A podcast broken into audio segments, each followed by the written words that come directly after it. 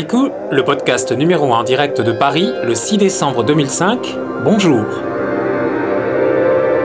Nizengonen, Juningatsu Muika no Spike Podcasting Sono Ichi.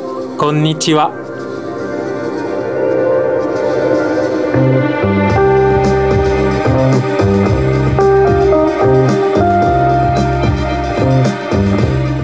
Chose promise, chose due, vous avez eu donc euh, le texte, vous avez eu les photos, désormais vous aurez le son. Je suis donc très heureux de vous retrouver sur ce podcast, dont j'espère que la formule vous plaira. Sans trop tarder, nous allons commencer par de la musique, par de la musique des années 80, plus précisément par Blondie atomique. Mais avant un petit message pour nos amis japonais.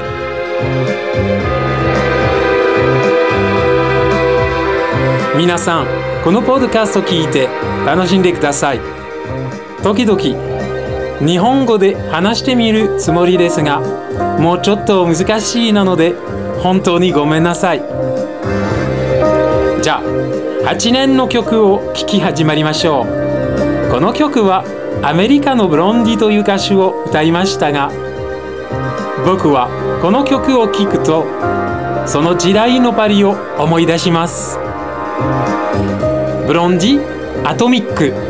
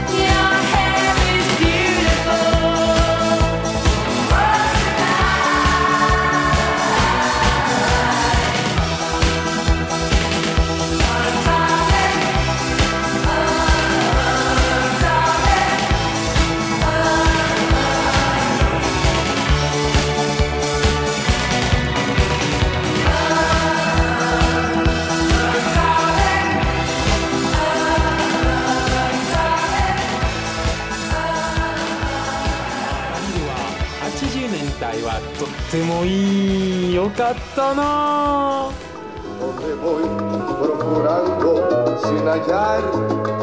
若者でしたけどああとってもよかったな。東京はどうでしたか？バブルの前に。よかったですか？じゃあフランス語で続きます。続いています。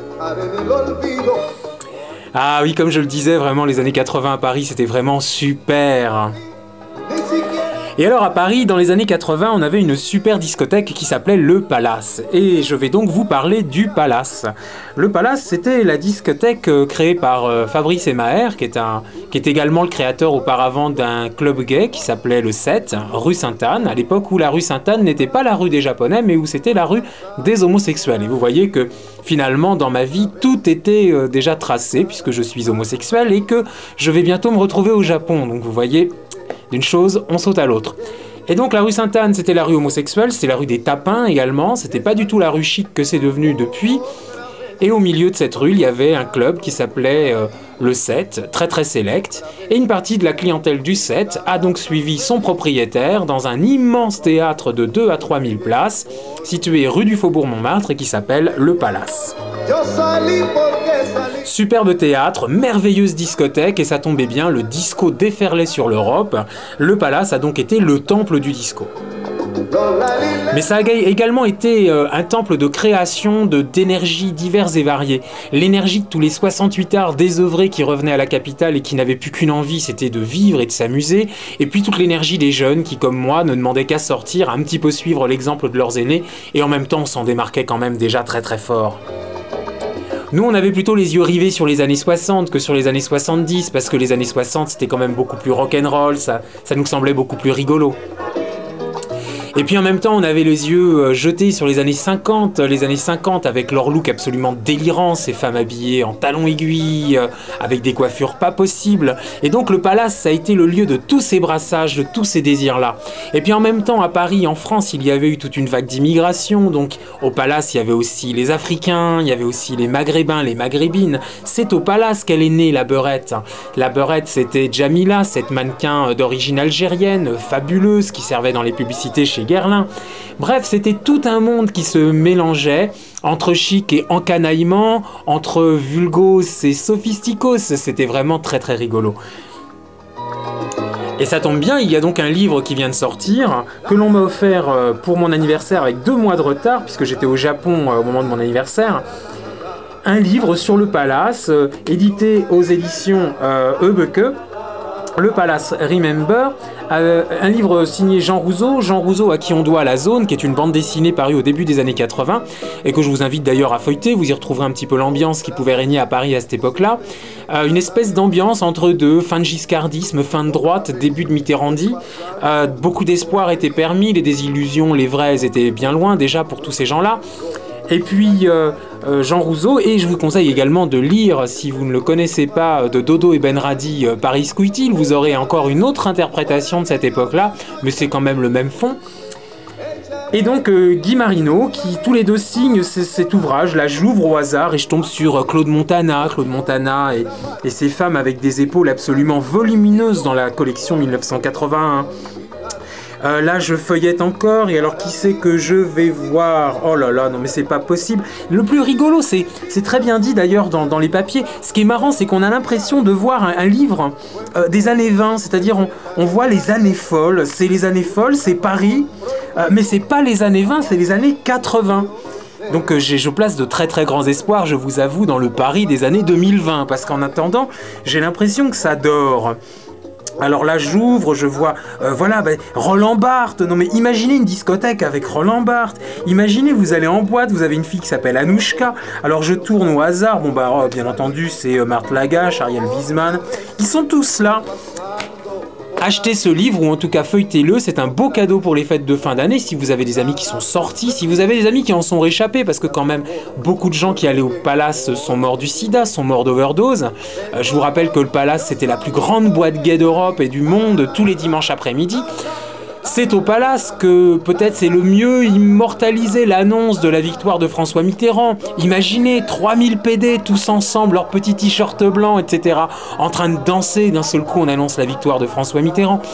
Un lieu merveilleux euh, que vous revisiterez grâce à cet ouvrage. Je tiens à remercier les amis qui me l'ont offert. C'est un très très beau cadeau, ils me connaissent bien et ça je les garantis. Je l'emmènerai au Japon avec moi dans deux mois.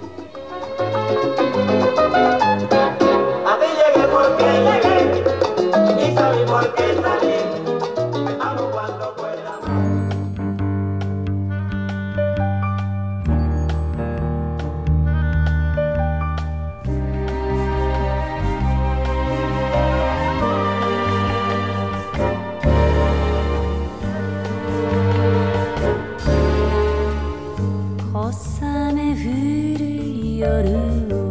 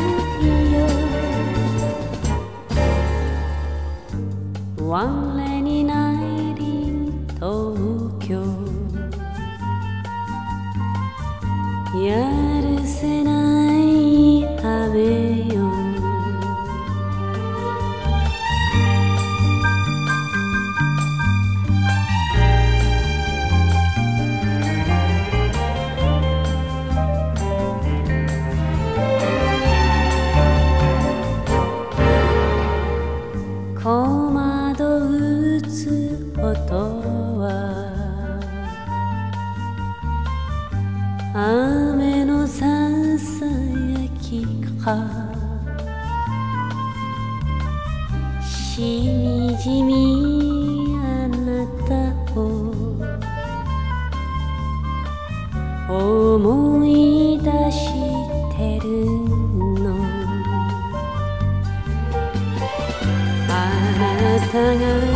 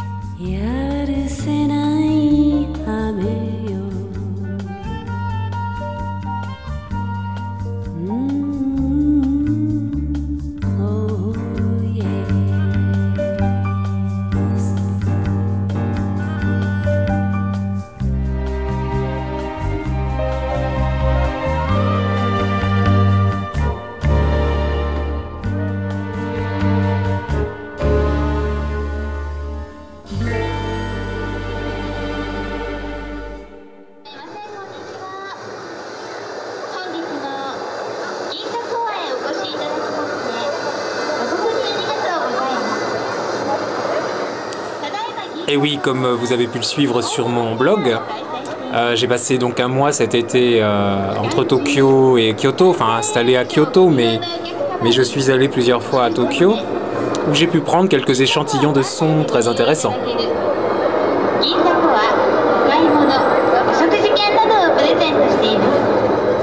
Et je vais avoir l'occasion donc de partir à nouveau dans quelques temps, dans deux mois. Je compte rester au minimum une année au Japon.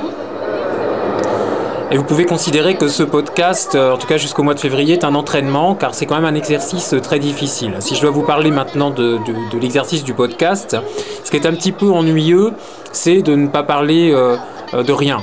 Je dois dire qu'il m'arrive de me connecter sur des podcasts et de voir que les gens n'ont pas grand-chose à dire. Donc veuillez considérer ce podcast comme un premier numéro. J'ai tâché de vous parler d'un ouvrage intéressant, de vous passer deux morceaux de musique. Euh, je vais essayer de garder la, périodicité d'une fois par semaine et de fournir des sujets. J'espère que vous aurez pris du plaisir à être avec moi.